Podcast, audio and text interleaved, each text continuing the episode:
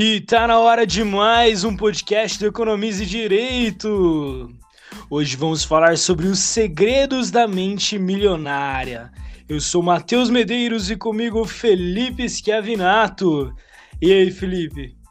Fala, galera! Muito bem-vindo a mais um podcast nosso. E hoje falando dos segredos da mente milionária. Lógico, não vamos falar do livro inteiro, mas vamos pegar alguns pontos muito importantes porque é um livro que tem muito conteúdo, hein, Matheus? Não dá nem para falar em um só. Não, tem conteúdo demais, né? E são aqueles conteúdos filosóficos que realmente fazem refletir do que é o dinheiro e de que forma que a gente trata ele, né, Felipe? Isso, é. O Segredos da Mente Milionária ele é um livro para para pegar ali mesmo para entrar no subconsciente da pessoa, né? Ele não é um livro técnico, ele não é um livro de empreendedorismo, apesar de dá uma palhinha, mas enfim, tá longe de ser um livro de empreendedorismo. É, ele é um livro basicamente para mudar o, o pensamento da pessoa a respeito do dinheiro, o modo de pensar sobre o dinheiro. O mindset, né, que é o termo aí que tá mais em alta, né? Exatamente, exatamente. Ele toca lá no fundo para mudar isso aí, é o mindset. E aí ele pega ali alguns, alguns capítulos dele são muito bem divididos e falam aí de, de vários pontos que, que todo capítulo a gente consegue refletir sobre várias coisas que a gente pensava e o que a gente pode passar a pensar. Sim, sim. Foi um livro que mudou muito o meu mindset e que me fez ver o dinheiro e pensar o dinheiro de forma diferente, né? E eu acredito que vai ser muito, mas muito interessante para os nossos ouvintes esse episódio, porque vamos repensar a nossa forma de ver e enxergar o dinheiro. Exatamente, exatamente. É um, é um livro aí que a gente já deixa até indicado aí para quem quiser ler. Não é tão caro se for comprar o físico, digital com certeza vai achar até gratuito. E é isso aí, vamos falar aí hoje do de um dos tópicos aí do livro que é o modelo de dinheiro, né?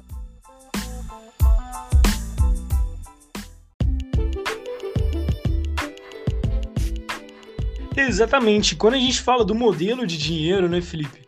A gente, o autor até ressalta que o modelo de dinheiro a gente herda. Ele vem de outras pessoas, ele vem do, do convívio com os nossos familiares, ele vem do convívio com os nossos amigos, e a gente herda um modelo de dinheiro que a gente acha que o dinheiro é ruim, que o dinheiro não é uma coisa boa, que o dinheiro só atrai coisa ruim. E ele fala que não. Ele fala para a gente começar a tirar esse modelo de dinheiro da nossa cabeça e começar a formular o nosso modelo de dinheiro. Poxa, para que, que o modelo de dinheiro serve? O dinheiro é tão ruim assim. Quando eu trabalho e recebo, é, eu não consigo comprar coisas, eu não consigo realizar alguns sonhos que dependam do dinheiro. Então tá na hora de eu tirar esse modelo de dinheiro de outra pessoa que falava que o dinheiro era ruim porque ela não tinha e começar a criar o meu próprio modelo de dinheiro. Até porque quando eu falo para mim que o dinheiro é ruim, a tendência é eu não ter dinheiro, porque eu não quero ter nada ruim na minha vida. Exatamente, é isso aí, Matheus. A gente até falou no nosso, se não me engano, foi no nosso primeiro episódio do nosso podcast, que a gente falou exatamente isso que você falou. É, o convívio é nosso com a sociedade, com os nossos pais, né, com a nossa família em geral, com amigos, é, a própria mídia, enfim, tudo isso contribui para criar o nosso modelo, é, eu diria que para moldar nossos modelos sociais como um todo. E quando a gente fala de dinheiro, principalmente. E é o que você falou. É, geralmente o rico é aquela pessoa má, é aquela pessoa ruim, e isso acaba formando no nosso subconsciente é uma repulsa a dinheiro.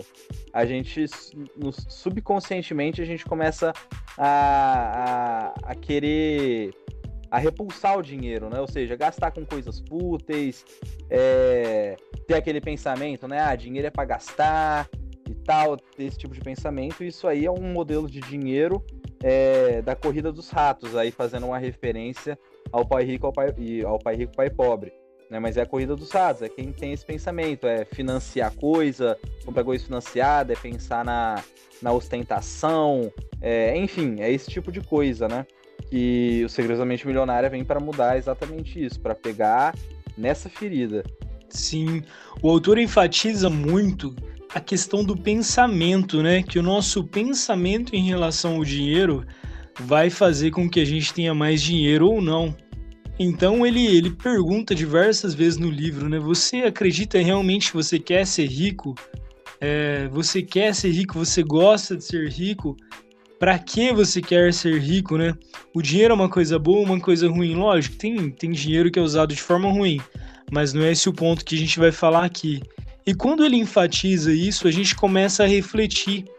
Tem um exemplo até que não é do modelo de dinheiro, Felipe, mas eu vou trazer aqui para esse para esse conceito, que é o seguinte: lá na frente ele fala o seguinte: é, quando uma pessoa rica vai querer mudar de faixa, uma pessoa rica não, um carrão, por exemplo, tem um Fusca e uma BMW, e a BMW ela quer simplesmente mudar de faixa na rua. E a BMW demora, as pessoas não deixam a BMW trocar de faixa.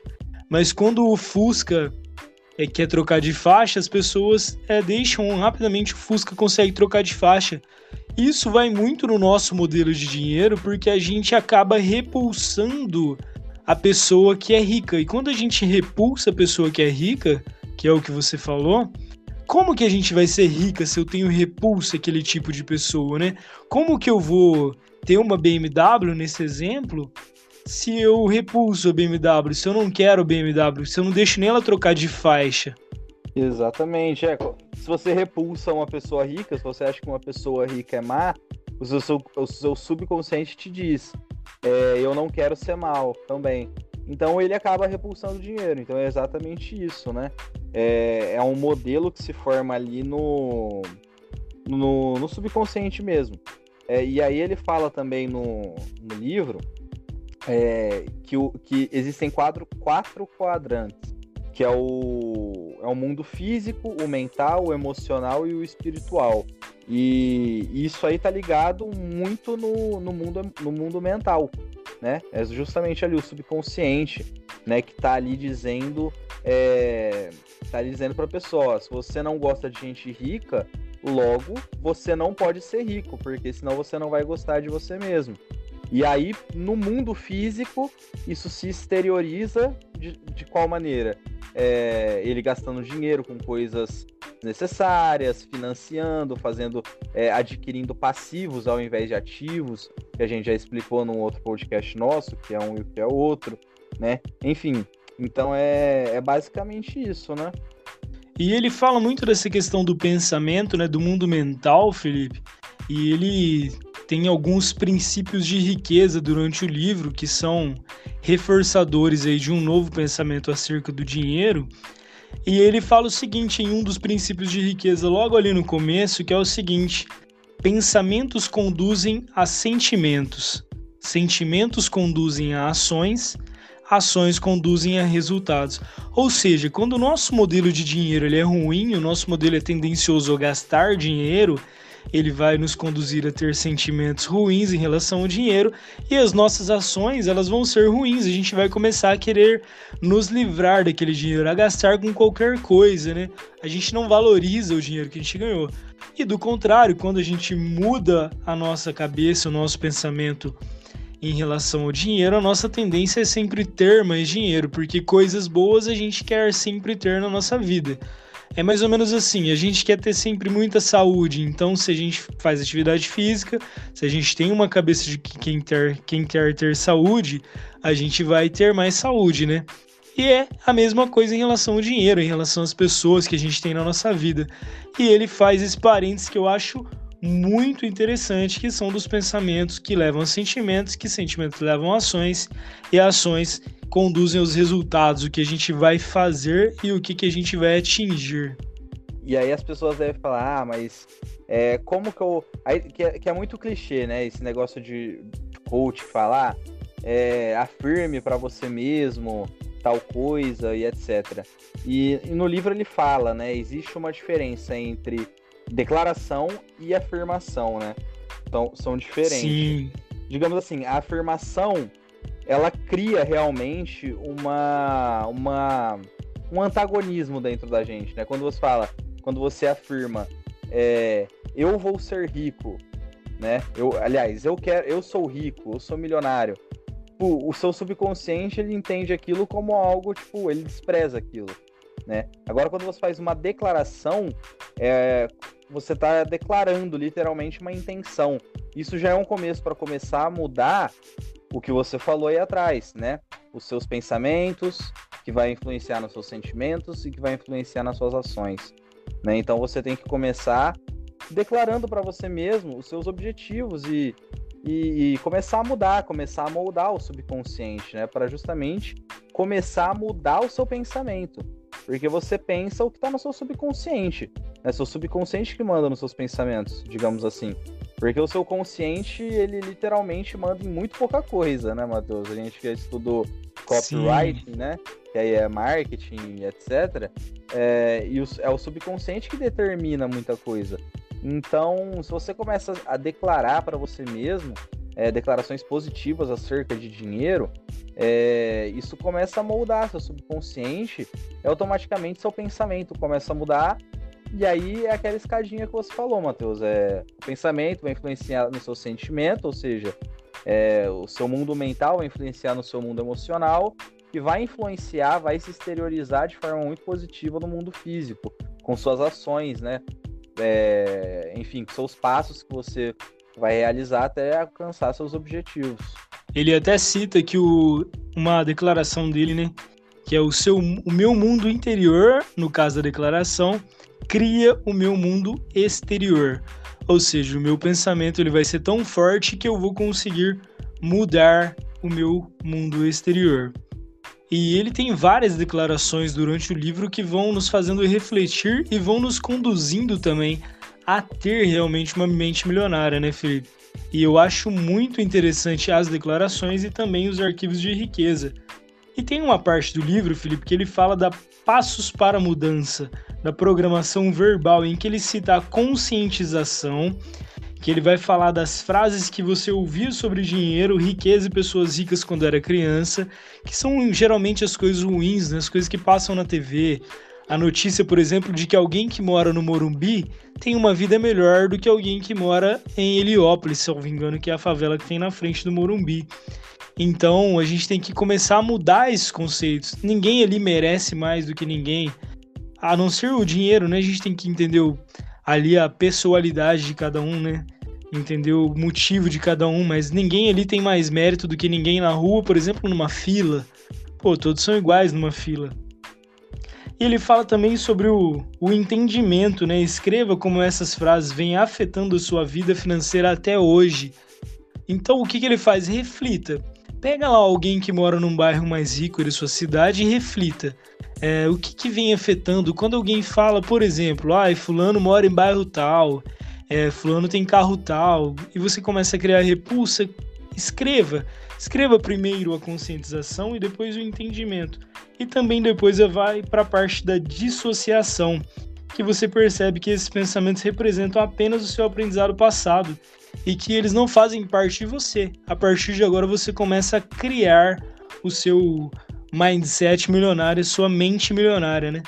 E voltando aí um pouquinho do que você falou no começo, ele diz logo bem no começo do livro, é, ele fala a importância, né, fazendo uma analogia com, a, com raízes de árvore, né? Então assim, é, e aí partindo para esse, esse conceito aí, né, do, do mundo interior reflete o mundo exterior. É, para você conseguir mudar seu, para você conseguir de fato ter né, uma mente milionária é, e aí, consequentemente, ser milionário, né? Porque tem uma diferença entre ter a mente milionária e ser milionário. Né? A mente sim, milionária sim. é o que te permite né, chegar a ser milionário. Nem todo milionário tem mente milionária. Né? Tanto que tem muitos milionários que perdem todo o dinheiro, quebram, falem. Né? E tem muitos milionários que quebram, perdem tudo e conseguem se reerguer do zero. Né? E aí a gente vê quem tem a mente milionária. E para isso você tem que plantar raízes, né? E aí plantando raízes é exatamente isso aí que você falou, é mudando as suas programações verbais, por exemplo, né? O que ele falou, é o que você falou aí, né? Tentar começar a mudar, fazer esses exercícios, que ao longo do livro ele passa bastante exercício, bastante é, declarações, né? Para você fazer, é, para você fazer para você. A principal delas é eu tenho uma mente milionária, né? Acho que todo capítulo ele tem essa declaração. Quase mas, toda enfim, página, passa... né? É, ele, mas assim, ele tem muitas declarações que, assim, parecem ser simples e assim ridículas, e a pessoa pode pensar, ah, isso aí não vai adiantar de nada. Mas assim, é, é algo que realmente funciona. Ao longo do tempo, você vai colocando isso na sua cabeça, fazendo todos os exercícios, é... E aí entra na, naquele, naqueles passos né, que você falou, a conscientização, o entendimento e a dissociação, e aí depois a declaração. Né? E isso aí começa ao longo do tempo, é um exercício mental mesmo. Né? Não tem um exercício de academia, luta, corrida. Seu corpo não vai se acostumando, você tem que exercitar sua, seu subconsciente até ele conseguir colocar na cabeça dele que o dinheiro que o dinheiro não é uma coisa ruim, o dinheiro é uma coisa boa, né? O dinheiro é o, é o que te permite viver com o mínimo de dignidade. Muitas vezes o dinheiro é uma ponte para realizar os seus sonhos, né? Então, até um parênteses no que você disse aí, Felipe, que a gente fala, ah, o... eu não, não vou, ler, vou ler o livro dos Segredos da Mente Milionária e vou ficar livre, vou ouvir o podcast de Economia de Direito sobre os Segredos da Mente Milionária e vou ficar rico. Não envolve todo um processo de trabalho, envolve todo um processo de ganhar dinheiro. Mas com certeza ficará mais fácil você ganhar dinheiro é, depois de você ler esses livros de, de conhecimento, de filosofia de dinheiro na sua vida, né? Eu vi até uma piadinha esses, esses dias, Felipe, que era o seguinte: é quem aqui leu Pai Rico, Pai Pobre? E todo mundo levantou a mão, né? Que era uma piada. E aí e quem aqui é milionário? Aí, tipo, uma, duas pessoas levantaram a mão. Ou seja, não adianta nada você ter todo esse conhecimento e não usar ele para coisa nenhuma. Né? Não necessariamente conhecer sobre dinheiro vai te tornar rico.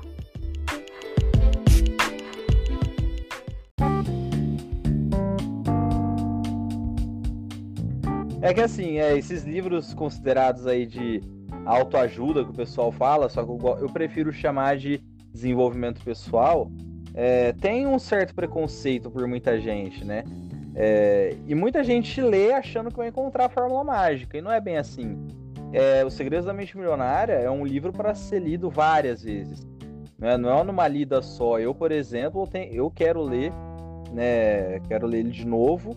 E porque cada vez que você lê, você pega algum insight diferente, alguma coisinha diferente né? Eu sempre leio grifando, né? Eu tô com meu, eu tô com o livro aqui na minha mão, tá cheio de grifo aqui nele. É uma coisa que eu não tenho receio é grifar meus livros. Então eu vou grifando e vou praticando. Né? Eu ainda não tenho, eu tô longe de ter uma mente milionária, acredito eu. Né? Eu tô sempre evoluindo. Né? Eu acho que esse é o segredo, é sempre buscar evoluir. O Segredo da Mente Milionária não é um livro técnico, digamos assim, para empreendedorismo, para investimento, nem nada do tipo. Ele é para mudar o seu mindset, seu, a sua filosofia sobre o dinheiro. Então é importantíssimo que você pratique, que você leia e se entregue para o conteúdo do livro e acredite no livro. Né? Eu costumo dizer isso. E a gente começa até a reparar, depois que o livro cita algumas situações para nós, né? Que elas são mais corriqueiras, que elas acontecem mais do que a gente realmente acha que elas acontecem. Não é exagero do livro, né? E assim, no livro, é, o autor tem diversos arquivos de riqueza. Salvo engano, são 15, né, Felipe? Isso, são 15 arquivos, se não me engano, se não me falha a memória. Então, eu gostaria de falar sobre o primeiro aqui com vocês. A gente infelizmente não vai conseguir falar sobre todos, que é o que o Felipe já falou. A gente ficaria, acho que até mais de dois podcasts aqui, Felipe. A gente ficaria uns três, quatro. A reflexão é muito grande, né? É, nossa, é muito conteúdo. E principalmente, principalmente a gente a gente lê de novo. Você tá lendo de novo, né, Matheus? Eu tô eu, lendo eu de novo. Li, eu já li já tem um tempo. Se eu tivesse lendo também, aí, aí ia durar muito tempo. Aí tem muito conteúdo. E é muito importante também o que o Felipe falou, viu? De grifar, pô. Não tem dó, estuda o livro, não lê o livro. Qualquer livro que você for ler, não lê como se fosse uma coisa qualquer. Estuda estuda para ver aquele conteúdo, grifa, escreve as suas anotações, o que você pensou, quais foram os seus insights. E lá na página 56, Felipe, ele cita o arquivo de riqueza número 1. E ele fala o seguinte, né? As pessoas ricas, as pessoas ricas acreditam na seguinte ideia: eu crio a minha própria vida. E aí ele fala o, uma questão das pessoas pobres, né? Que elas acreditam na seguinte ideia: na minha vida as coisas simplesmente acontecem. Eu fiz até um grifo aqui no meu livro que é o seguinte: a gente tem aqui a música do Zeca Pagodinho, né? Deixa a vida me levar, a vida leva eu. E esse é o conceito da, da pessoa pobre no livro, e que eu acredito também que seja o conceito da pessoa pobre, porque ela vai aceitar tudo que vier. Ela não tem planos, ela não se programa. Então, por exemplo, veio o Covid-19, ela não estava programada. Ela aceitou e se adequou à nova realidade. Tudo bem, mas se você tivesse alguma, algum mínimo de programação para aquela situação de emergência, você se sairia melhor às vezes você até conseguiria ganhar dinheiro, né? É, esse arquivo de riqueza número 1, um, vezes é muito interessante, né? Porque é, basicamente esse esse lema aí, logo que ele cita no início, né? O rico pensa, eu crio minha própria vida. E o pobre, ele pensa, na minha vida as coisas é, acontecem. Isso aí ele mesmo diz no livro, né? É, o rico, ele chama a responsabilidade para si e o pobre, ele meio que se coloca numa posição de vítima, digamos assim. Né? Ele se coloca numa posição ali passiva, né? Ou seja, ele não tem uma, uma ação uma ação positiva, né? Quando eu digo positiva, não é, não é de bom, não. É uma ação é tomar uma ação, né? Sim. E não ficar omisso, apático, né? E, e é exatamente isso que eu vejo. Né? Então, por exemplo, a gente, a gente pode dar um exemplo nosso. A gente começou a ler essas coisas e tal, e a gente decidiu tomar uma ação positiva, que foi o quê? Criar um podcast. E, e aí é assim, começa pequeno e aí a gente, né, passa um conteúdo legal, vai melhorando ao longo do tempo. Isso é uma ação positiva, né? E quem, quem tem a mentalidade pobre já pensa, já pensa ao contrário, já, já fica com receio, né? E, e a gente ainda tem um pouco disso. A gente, né, a gente tá. A gente tem que aprender muito ainda, né, Matheus? Só que é, começando a ler esse tipo de livro, esse tipo de conteúdo e, e aplicando, a gente já começa a perceber, né, Matheus, como a cabeça da gente já vai mudando para certas coisas. E a gente não tem só o podcast, é importante falar isso. A gente tem vários outros projetos que a gente tá, trabalha simultaneamente ao, ao podcast. Exatamente. E, então isso a gente já vê como é uma mudança. E assim, de um ano para cá mudou muito meu, meu pensamento, meu mindset, por exemplo. Então é mais ou menos isso, né? É chamar a responsabilidade para si mesmo. Muda muito, né, Felipe? Até a questão da gente ter a ideia, ter a iniciativa de criar um podcast, de se expor, de gravar o conteúdo que a gente conhece, é, de conversar com os nossos convidados que são sempre de altíssimo nível, Nesse episódio não temos nenhum os convidados aqui, são Matheus Medeiros e Felipe Schiavinato. E aliás, Felipe, já que você tocou no assunto, a galera, só 10% do, dos ouvintes do nosso podcast são seguidores, né? São inscritos. Então, se você tá ouvindo aí, não esquece, ó. Abre, pega seu celular aí, pega seu computador, vai lá e clica em seguir aí no podcast para você receber. Eu acho que recebe notificação, mas se não receber, vai ficar lá no topo quando a gente lançar um episódio novo.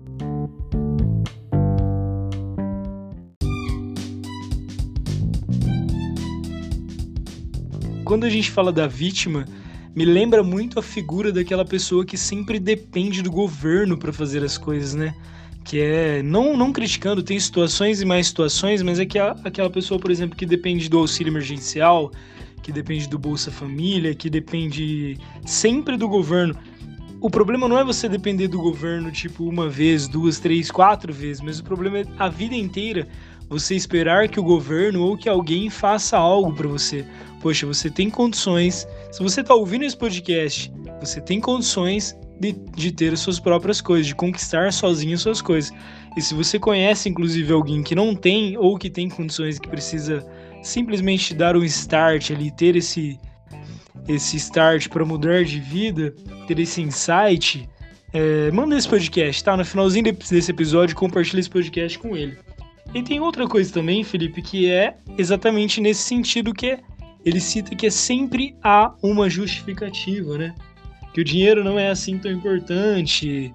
É, e ele dá um excelente exemplo. Você imagina, se eu falo para uma pessoa, se eu chego pro Felipe, por exemplo, que é um quase um irmão para mim, e falo para ele, Felipe, você não é assim tão importante. É, você que tá ouvindo aí, você acha que o, que o Felipe ia querer participar da minha vida, que ele ia querer ficar perto de mim se eu não considero ele assim tão importante. Você ia querer ficar perto de mim, Felipe? Ah, com certeza não, né? A gente geralmente quer se associar a pessoas que, que querem o mesmo objetivo e que veem na gente um mínimo de importância, né? E quando a gente fala isso pro dinheiro, que o dinheiro não é assim tão importante, a nossa lógica, a nossa cabeça começa a pensar o seguinte, né? Vamos gastar esse dinheiro, porque ele não é assim tão importante. exatamente isso, exatamente isso. Isso aí molda o subconsciente, né? Volta lá no início. Né? Você fala, ah, o dinheiro não é tão importante, você acaba dizendo pro seu subconsciente, ó, eu não, não ligo para isso, por mim tanto faz. E aí é aí que acontece, você gastar, você comprar por impulso, você gastar com coisas assim totalmente desnecessárias para você, né? Tem aquela tem aquela aquela regrinha que o pessoal fala quando você vai comprar alguma coisa, você tem que perguntar, né? Eu quero, eu posso, eu preciso, né? É, enfim, a pessoa nem faz essas perguntas, ela vai lá e compra, ela só ela só quer. Ela não pode nem precisa daquilo, mas ela quer né? Ela vai lá e compra por impulso e aí financia. E é o que a gente falou, só adquire passivos, né? Só adquire coisas que vão desvalorizar e que vão dar gastos para ela. Né? Isso aí é justamente consequência de um pensamento como esse de ah, dinheiro não é importante. Ah, isso aí não traz felicidade, não. Importante para ser feliz é, é, sei lá, saúde. Saúde é importantíssimo, com certeza, né? Agora, assim, a gente tá falando aqui segredos da mente É diversão você... só também, né? É, se você se você tá se você falar que dinheiro não é importante para ser feliz, você tá dizendo o que pro seu subconsciente? Para ser feliz eu não preciso do dinheiro. Basicamente isso. Entendeu? E aí você não vai ter dinheiro, isso é óbvio. Isso é óbvio. Você pode ganhar, sei lá, 10 mil reais por mês, que é considerado hoje um salário né, da classe média alta brasileira e você vai ganhar 10 mil por mês e vai conseguir dar um jeito de gastar 15 e terminar sempre no vermelho. É basicamente isso. Se você tá ouvindo esse podcast aí do futuro, tá? 10 mil reais hoje seria equivalente a mais ou menos 10 salários mínimos. E talvez até seja muito dinheiro até hoje. muito assim, mas é um dinheiro considerável, não é muito, mas é um dinheiro considerável.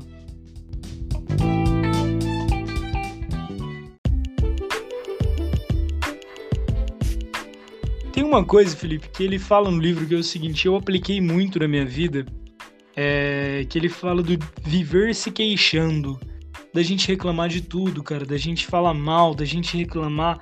Eu xingava muito, eu confesso que eu falava muito palavrão e eu achava que aquilo ali me fazia bem, às vezes até me fazia, mas não fazia bem para quem estava perto de mim e eu contaminava todo o meu ambiente, né?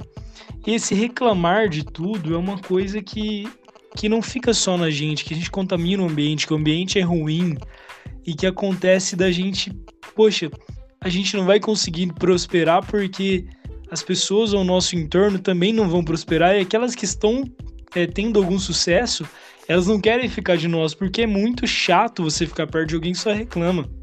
Imagina, você acorda, você fala bom dia, aí chega alguém e fala bom dia para quem? Dia feio. Aí você fala, poxa, mas o sol tá tão bonito, né? O clima tá tão gostoso. É um bom dia. E tem pessoas que só reclamam. Esse é um exemplo só, né?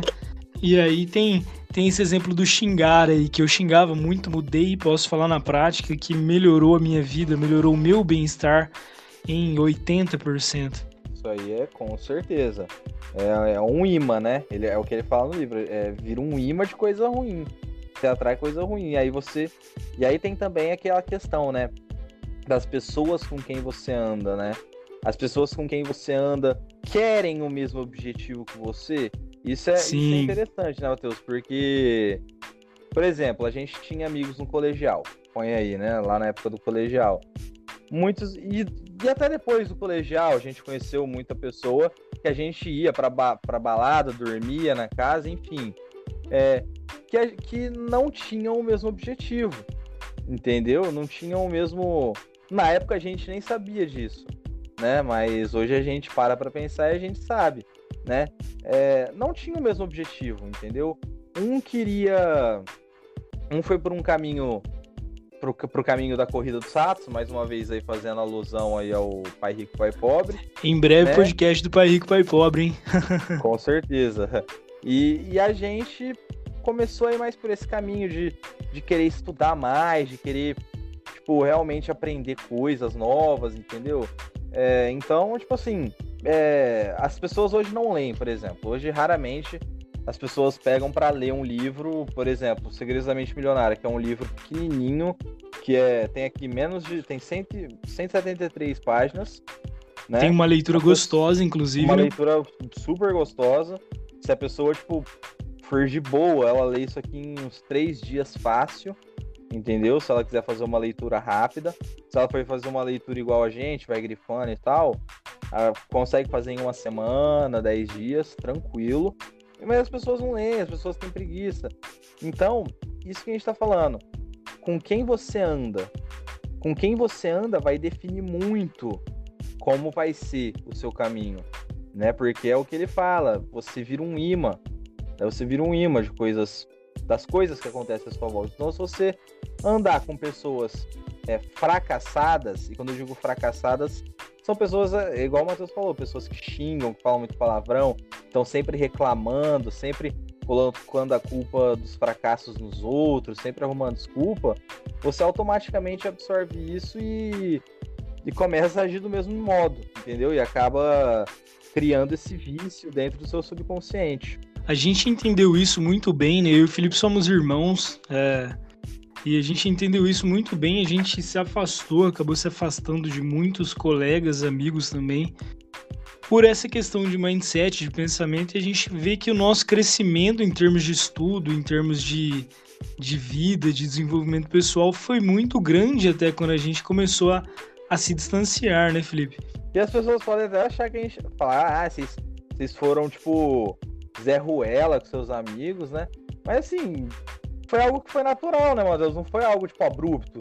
Pô, não vou falar mais com você, vou bloquear. Não, é algo que é muito natural. Isso acontece natural quando você começa a mudar, né?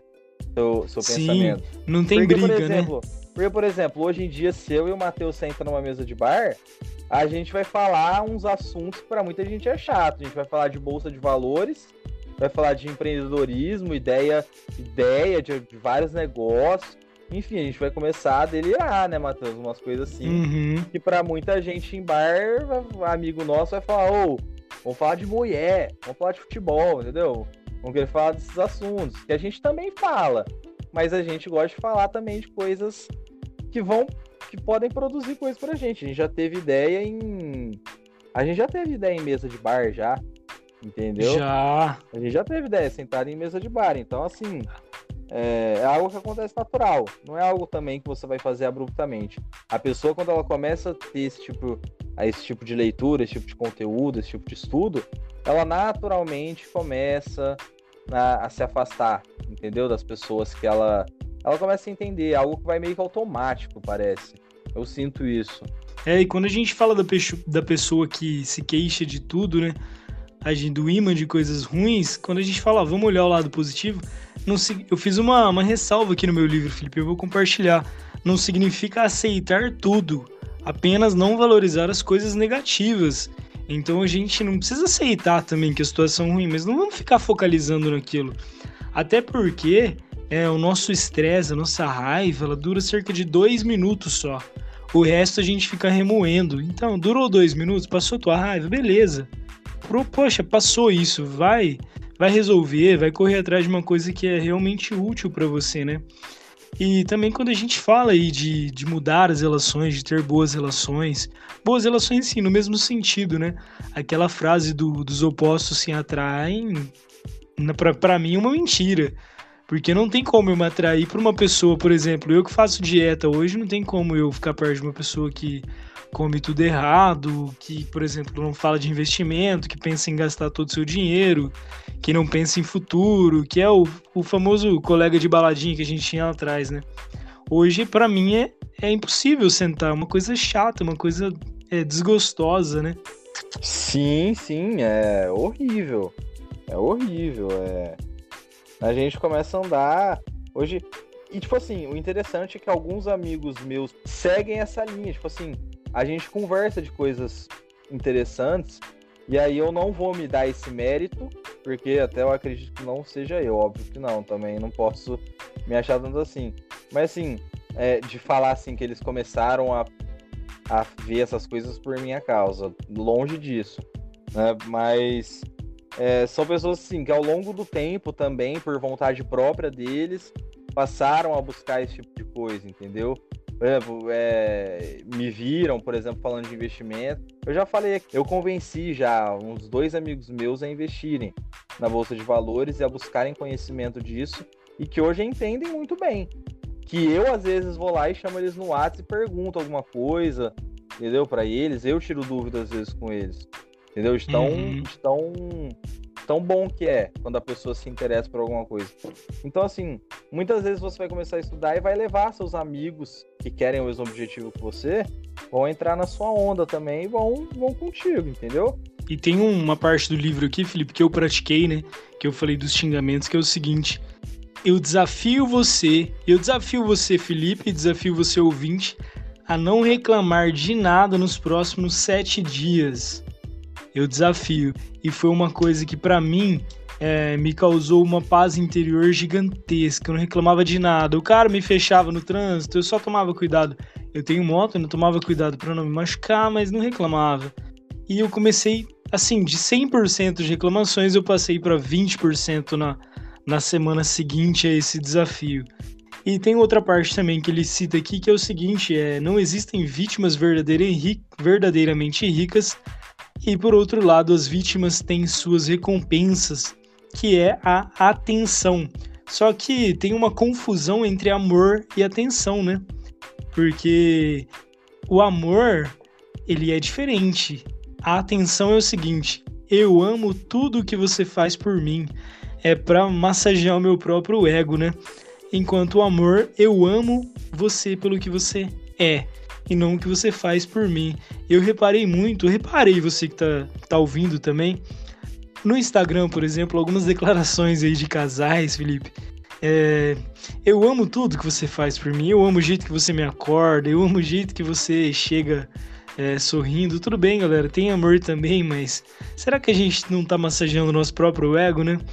tem que reparar um pouquinho nisso também. É, isso aí é, isso é verdade mesmo. Instagram é, é chuva disso aí, né? é, mas eu concordo, eu concordo 100%. É, a pessoa, a pessoa quando ela se coloca como vítima, ela vai ter atenção, né? É a, é a recompensa, né? É a recompensa que ela tem. É, e a atenção muitas vezes tá ligada não a amor, não a, a, a cuidado, tá ligado? A dó, a pena, entendeu? E esse não é um sentimento que você quer que as, que as pessoas tenham, né, de você, né? E o livro é bem categórico, né, nesse sentido. Então, é, as vítimas elas não são ricas, verdadeiramente ricas, né? Então elas têm que têm que mudar, tem que ter então esse turning point aí, esse ponto de virada para poder poder mudar mesmo a mentalidade, né? E aí eu repito, é mudar lá no subconsciente, é pegar o que a gente falou lá no início, né? Aquela questão das declarações e fazer declarações para você mesmo durante o dia. Põe até lembrete no celular. Eu até no começo eu lembro que eu fiz isso, agora eu não faço mais não. Tem até que voltar a fazer isso. Coloca lembrete no celular, entendeu? Uma vez de manhã, uma vez à tarde, uma vez à noite antes de dormir para você fazer declarações positivas, né? E aí pode ser a respeito de tudo, não só de dinheiro. Mas aqui, como o papo é dinheiro, faz a respeito de dinheiro. Entendeu? Que isso aí vai moldar seu subconsciente e você vai parar de agir feito vítima, né? Vai parar de ter esse, esse, esse lado vitimista, ficar se queixando, né? E aí você falou, Matheus, parar de reclamar, né? Parar de reclamar um pouco. Eu também fiz esse exercício na época e realmente dá uma paz né? A gente sente como a gente a gente se sente mais leve no fim do dia, né? Quando a gente reclama menos. E eu hoje reclamo muito menos. Quando eu erro alguma coisa, eu, eu coloco a culpa em mim, busco colocar sempre a culpa em mim, tentar achar o meu erro, né? Busco o mínimo das vezes culpar os outros, entendeu? E é isso, entendeu? Por exemplo, ontem, ontem foi um, um foi, foi clássico. A gente era para gravar ontem, né? A gente tá gravando isso numa quarta-feira, tá, gente? E era pra gente ter gravado ontem na terça. E eu, por um erro meu de não ter levado o carregador para um lugar que não passava Uber, que tava muito tarde, sabia que tava em quarentena, acabou que a gente não conseguiu gravar, né, Matheus? Acabei dormindo na casa de um amigo meu. E, e aí foi um erro meu. não vou colocar a culpa no, no Uber que não tem? Cadê os motoristas do Uber? Não vou colocar, entendeu? Colocar a culpa nesse tipo de coisa. Entendeu? E quem tem mentalidade pobre geralmente faz isso. Entendeu? Busca desculpas em coisas assim, aleatórias. Entendeu? É, tenta achar outros culpados que não ele. Não chama responsabilidade para ele. Sim, sim. E aí vem o meu lado também de, poxa, poderia ficar reclamando com isso o Felipe o dia inteiro, a noite inteira nossa, cadê o Felipe que não vai conseguir gravar e tal? E não, poxa, não conseguiu, beleza, mas a gente grava, não tem problema, né? A gente se treinou a esse ponto. Da gente não, não ficar reclamando. Eu vou dar até um exemplo, Felipe. Hoje eu tava. Fui, mudei de casa, né, recentemente, e fui fechar a porta do, da sacada aqui da varandinha e fechei a porta no meu dedo. Aí eu, puta, perdão pelo palavrão, mas uma dor, uma dor grande, cara. Eu comecei a reclamar e ficar bravo tal. Aí eu pensei comigo, pô, já deu meu estresse, já passou. A dor não é tão grande assim. Eu percebi que eu tava fechando, a dor não foi tão grande assim. E aí parei de reclamar e voltei a seguir minha vida normal. Essa dor de dedinho, de dedinho aí é, é complicada mesmo. É, é muito é um, é um, é um exemplo, é um exemplo comum do dia a dia. Né? Que às vezes Sim. a pessoa fica reclamando ali muitos minutos reclamando muitos minutos. Ah, às vezes fica reclamando o dia inteiro, né? E eu vou dar um exemplo aqui também meu, que é. Nossa, eu quando era mais novo, eu literalmente eu tiltava jogando jogos. Né, eu já disse aqui no podcast que eu sou. Que eu gosto de jogar, né? Videogame, jogos online principalmente. E jogos online, muitas vezes, de tiro, né? a gente fica bravo, a gente fica nervoso jogando. 90% a gente perde, né? É, é, e aí, eu quando era mais novo, quando eu digo mais novo, tinha 15, 16 anos, eu literalmente ficava muito. Eu gritava, xingava. E aí, ao longo do tempo, fui melhorando. Só que hoje em dia, quando eu tô jogando, eu jogo com os meus amigos, eu não tô nem aí. Eu jogo, tipo, literalmente para me divertir entendeu? Se um amigo meu falha lá no time, a gente dá risada. Então, assim, esse é um exemplo. E aí, às vezes, quando eu vejo que eu tô começando a tiltar, que é uma gíria que a gente usa no, no mundo gamer aí, né? Quando eu vejo que tiltar nada mais é do que ficar muito nervoso, muito bravo. Aí eu, eu, eu me acalmo, eu paro de jogar, vou tomar uma água, falou, daqui uns 15 minutos eu volto. E aí depois volto de boa. Felipe, pra quem não sabe, ele joga 10 minutos e para 15, porque ele fica estressado toda não, hora. que isso, que isso. Não, mas é isso. Outro exemplo também que tá acontecendo até atualmente, é, eu até falei pro Matheus, tô, eu tô treinando, estudando mágica. E a gente, e eu, eu tô estudando, treinando muita técnica com a mão e tal. E minha mão é muito pequena. Apesar de eu ser alto, meus dedos são muito curtos. E para manusear o baralho dificulta. Então eu erro muita técnica, eu tenho que ficar treinando. Isso aí vai, eu vou perdendo a paciência com esse tipo de coisa. Isso irrita, chega uma hora que irrita. É quando você tenta ficar treinando a mesma coisa, não tem? E aí, quando eu vejo que eu tô começando a ficar nervoso, eu pego, largo o baralho, aí eu vou tomar uma água, vou ficar de boa, entendeu? Então é com tudo no seu dia a dia, tem que começar a praticar isso, de não reclamar, uhum. né?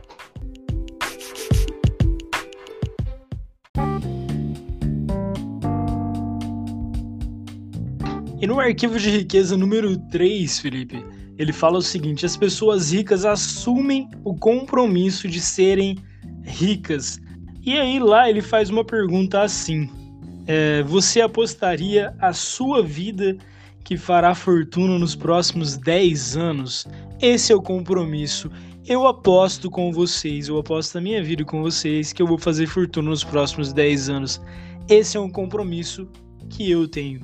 E quando ele faz esse compromisso, ele vê para quem realmente vai querer ser rico, né? E ser rico não é só ser só ter o dinheiro, tem outros benefícios, tem qualidades de vida que, que melhoram, não só a nossa, e tem coisas que a gente consegue alcançar. Mas essa questão do compromisso é muito importante, é fundamental, porque ela vai pautar as nossas decisões e também as nossas relações, né? Exatamente, exatamente. Esse arquivo de riqueza número 3, ele é, ele é bem interessante, né?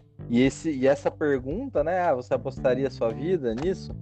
É algo que eu acho que a maioria diria que não, né? Acho que a maioria diria que não. Justamente por isso, porque não tem a convicção, não tem o compromisso, né? Aquela mentalidade de, ah, eu gostaria de ser. Ah, mas você apostaria sua vida nisso? Ah, não, não, não sei. Não... Ah, vai que eu não consigo. E quem tem a mentalidade milionária já tem uma mentalidade, mas já tem uma mentalidade diferente. Você fala, não, consigo, aposto. Justamente porque esse compromisso que ela assume leva ela a praticar ações que a levarão a ter um resultado, né? E aí ele diz fortuna, né? Fortuna é subjetivo, cada um tem o seu próprio conceito de fortuna. Então, enfim, eu também, eu apostaria na vida que daqui 10 anos eu vou ter fortuna e o que eu acho que é fortuna. Mas. É... A fortuna do Felipe ah, é 15 mil reais. Isso aí, daqueles. Não, mas assim, fortuna fortuna é muito subjetivo, entendeu? As pessoas. As pessoas é. Enfim, as pessoas têm medo, elas acham que fortuna é só aquelas pessoas bilionárias, né? Fortuna, para quem mora na rua, pode ser uma mesa cheia de comida e um teto para dormir. Então, fortuna é muito subjetivo, né? Com certeza, com certeza. Com certeza. Por exemplo, se você chegar um morador de rua e falar, ah, você acredita que daqui 10 anos você vai ter fortuna? ele com certeza vai dizer que não, porque ele vai achar que você está falando da fortuna, né, já jogador de futebol. Mas não é. É fortuna exatamente o que o que vai estar tá mudando a vida dele. Fortuna é um é algo que vai mudar a vida dele para um patamar superior a que ele está atualmente. Entendeu? É, então, poxa, para um morador de rua, realmente, ter um teto para dormir, uma cama, uma mesa com comida, uma geladeira abastecida, uma casa com eletricidade, banho quente, né? Isso aí, isso aí para ele é fortuna, entendeu? E, e é, e é, é, é subir de patamar, é subir de patamar, entendeu? E é para nós também, para a gente aprender a valorizar, né? Com certeza, aprender a valorizar o que a gente já tem. Ele fala aqui também, assim, né? O universo ajudará, guiará, apoiará e fará até milagres a seu favor. Mas primeiro, primeiro você tem que se comprometer. É, e quando ele fala isso, é porque né, eu estava lendo sobre o conceito de sorte, sobre o conceito de milagres. É, inclusive não está no livro, mas eu vou citar aqui, que é o seguinte: o milagre, a sorte, são atos que estão muito longe é, da nossa realidade e a gente dá o. a gente denomina né, o milagre, a sorte, porque os atos estão muito longe. Agora, se eu estou praticando atos há cinco anos para ter dinheiro, para ter acesso a conhecimento, para ter acesso a pessoas importantes, para ter um bom networking, né? É, pode estar tá muito longe do primeiro ato, mas o primeiro ato pode desencadear um, um, um fato que aconteceu hoje, que foi cinco, seis anos depois de quando eu comecei a mudar meu mindset, por exemplo. Então, o ato que eu e o Felipe tomamos lá mesmo que não foi pensado, foi algo natural, de nos afastarmos dos amigos que tinham uma mentalidade, digamos assim, é, de, de, de vida casual, né, de momentos do viver o agora, né? A gente começou esse ato lá atrás, ele tem influência direta no nosso podcast e nos livros que a gente começou a ler, no conhecimento e nas pessoas que a gente passou a conhecer também. Então, pode estar muito longe, mas a gente começa a praticar tantos atos, tantos atos, tantos atos, e alguns vão dar frutos para nós. Mas tem aquele conceito, né?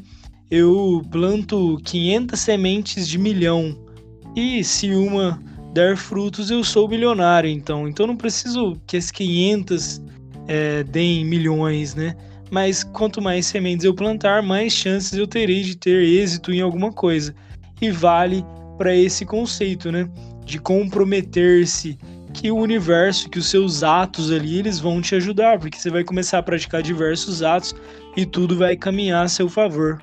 E é o que ele fala no começo do livro, né? É, é, é plantar, né? Plantar as raízes, né? Mudar as raízes, né? Para poder mudar os frutos.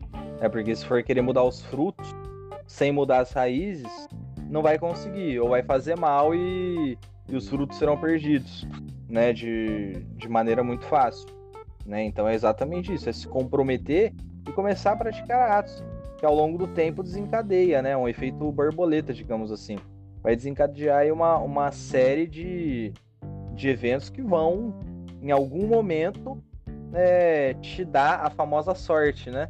Um, que vai todo mundo falar que é sorte, né? Mas você vai falar, não, eu eu lutei, eu tudo que eu fiz foi para chegar até aqui. Então é basicamente isso, é se comprometer e começar a buscar conhecimento, a ler um livro, um livro como esse, como Segredos da Mente Milionária, Pai Rico, Pai Pobre, são livros aí bem introdutórios, né, Matheus? Assim, é justamente para mudar o mindset. E aí, quando você começa a mudar seu mindset, você já começa a. Aí você começa a ter ideias. Que negócio que eu poderia montar para me dar algum dinheiro? Aí você começa a ter ideias e fala, ah, vou ler algum livro de empreendedorismo mais técnico. Aí você começa a ler. Aí você já, pô, mas empre empreendedorismo é o que? Empreendedorismo online, que eu, que eu, não preciso de grande investimento. Ah, então, pô, vou ler, um, vou ler um, alguma coisa sobre marketing digital, ah, vou fazer um curso sobre alguma coisa. Esse começa a buscar conhecimento. É assim que começa, né? E eu e o Matheus somos assim, né? A gente já fez curso, já lemos tantos livros aí de, de marketing, de empreendedorismo, é, enfim, a gente palestra, eu vejo muito no YouTube palestra. É, a gente assiste até Shark Tank, né, o Matheus? Shark Tank é legal pra caramba, né? Nossa, Camila Farani, bom. João Apolinário. Queremos vocês aqui. Só fera, é. Nossa, quem dera. Ali é só fera. E aí você começa a consumir esse tipo de coisa e você começa, você começa a gostar disso, começa a pensar nessas coisas, né? E aí é o que vai te dar um fruto lá na frente né? Não, não sabe-se quando, mas uma hora vai dar fruto. E tem até uma, uma frase que ele cita no arquivo de riqueza número 4, Felipe, que é a seguinte: A sua remuneração se dará na proporção direta do valor que você agregar de acordo com o mercado. E quando a gente fala aí de investimento, é, você me lembrou desse, desse trecho que ele fala. Então você vai agregar valor, você vai começar a ver que você pode ganhar mais, ou trabalhando sozinho, ou é, estudando para ganhar mais no seu emprego, né, se qualificando, então no valor que você agregar, a sua remuneração vai aumentar e é um dos princípios.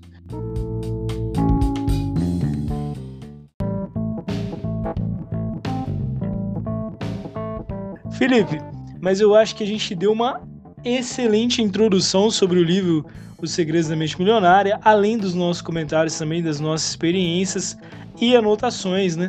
Espera aí que tenhamos criado uma pulguinha atrás da orelha de quem estiver nos ouvindo para ler, que é um livro excelente, né? Para quem para quem nunca leu nenhum tipo de conteúdo desse, Segredos da Mente Milionária é um livro obrigatório, eu diria assim, para quem quer começar a saber mais sobre investimentos, sobre é, empreendedorismo, é, sobre esse, esse meio aí para ganhar dinheiro é, é uma bíblia, eu diria assim, né? É algo que vai mudar o seu, o seu subconsciente totalmente, vai fazer refletir muito. Mas é aquilo que a gente falou, né, Matheus? Tem que ler, estudar e praticar. Junto com Pai Rico, Pai Pobre, eles são dois livros que mudaram a minha cabeça e acredito que é do Felipe também. E é o que o Felipe falou, né? Tem que seguir, tem que curtir, tem que comentar. é. Não, mas é que tem muito livro que a gente pode passar que a gente perde até conta, né? Pai Rico, Pai Pobre também, como você falou. Tem o Quem Pensa Enriquece, que é do Napoleão Hill, que é. Quem não conhece Napoleão Hill e quer ganhar dinheiro, pelo amor de Deus, né? Como quer ganhar dinheiro sem conhecer Napoleão Hill? É... Mais esperto que o diabo também é muito Mais bom. Mais esperto que o diabo, enfim. É uma gama de livros que vai mudar exatamente o seu, seu mindset a respeito de dinheiro, de pensar sobre, sobre finanças. E aconselho muito ler aí o Segredos da Mente Milionária como introdução. Leitura fácil, gostosa, é, consegue matar rapidinho o livro. E, enfim, hum. é isso aí. Então, esse foi mais um episódio do podcast do Economize Direito. E é o seguinte, né? Você ouviu até aqui o podcast, você gostou, porque eu sei que você gostou que tá aqui até agora, e não seguiu, você lembra que lá atrás eu falei para seguir, né? Então você ouviu até aqui e não seguiu, clica aí em seguir, pega seu celular, pega seu computador, clica em seguir o podcast, que a gente vai saber se você está gostando. E mais, se você gostou desse tipo de conteúdo, vai lá no arroba Economize Direito no Instagram e manda uma mensagem para nós. Manda uma mensagem do que? Do, do milhozinho ou do Segredos da Mente Milionária, nosso direct ou no, no nosso post aqui dos, desse episódio do, do podcast e diz para nós que a gente vai entender que você gostou do episódio. Além do mais, também vai lá no meu Instagram, arroba Medeiros, que também posto bastante conteúdo nesse sentido. E no arroba Felipe Schiavinato no Instagram, né? Felipe, é, eu acho que foi um episódio sensacional. A gente com certeza vai conseguir ajudar os nossos ouvintes a terem um insight aí, um momento, um turn on, né? Um momento de virada na sua vida com esse livro para quem ainda não leu.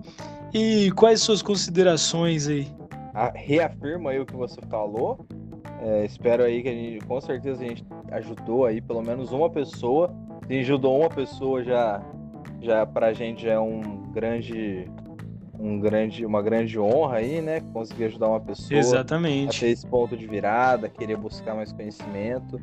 É, porque eu tô a todo momento, o Matheus também buscando conhecimento, é, é, lendo sobre palestras, vídeos no YouTube aí da própria Camila Farani, elas têm muito vídeo na internet. É, programas de TV como Shark Tank, que são programas excelentes. Tem, tem aquele programa O Sócio, se eu não me engano. Sim, né? o Sócio é, é, é muito sócio. bom também. É muito bom, é um, é um, programa excelente. São episódios ali de 40, 50 minutos que, nossa, são é fenomenal, é fenomenal. Começar a, a consumir esse tipo de conteúdo que com certeza sua mentalidade vai mudar muito. Sua mentalidade vai mudar muito e. E é isso aí. Busca aí, quem quiser ler, Segredosamente Milionário, aconselho muito. Já disse lá atrás, a leitura fácil, simples. Dá para matar isso aqui em 3, 4, 5 dias, já consegue matar e, e já começar a praticar as coisas. Tranquilo, né? Eu vou fazer um desafio aqui para vocês, inclusive. Troca uma hora de de Instagram, de Facebook, para ler um livro. Você vai ver que a mudança de, de vida vai ser muito grande, apenas uma hora, tá? Em tese, em geral a gente mede, em geral a gente usa o Instagram e o Facebook, as redes sociais aí 3 a 4 horas por dia. Então o meu desafio é o seguinte, troca uma hora aí no seu Instagram, no seu Facebook para ler um livro Pode ser O Segredo da Mente Milionária e pode ser também Pai Rico, Pai Pobre, que é um livro maravilhoso que eu também indico para você. Ou os livros de Napoleão Hill e demais que e diversos outros aí que agregaram e mudaram muito o nosso mindset e a nossa vida. Bom, mas vamos chegando ao final desse episódio. Não esquece de mandar esse episódio que está sensacional para um amigo, para irmã, para o irmão, pra namorada, pro pai, pro tio, pro cachorro, pra avó, pro vizinho, pra todo mundo. Vai lá no Instagram e marca duas pessoas nos comentários e manda pra todo mundo esse episódio. E foi mais um episódio do Economia Direito. Foi um prazer estar com vocês. É isso. Tchau. Valeu.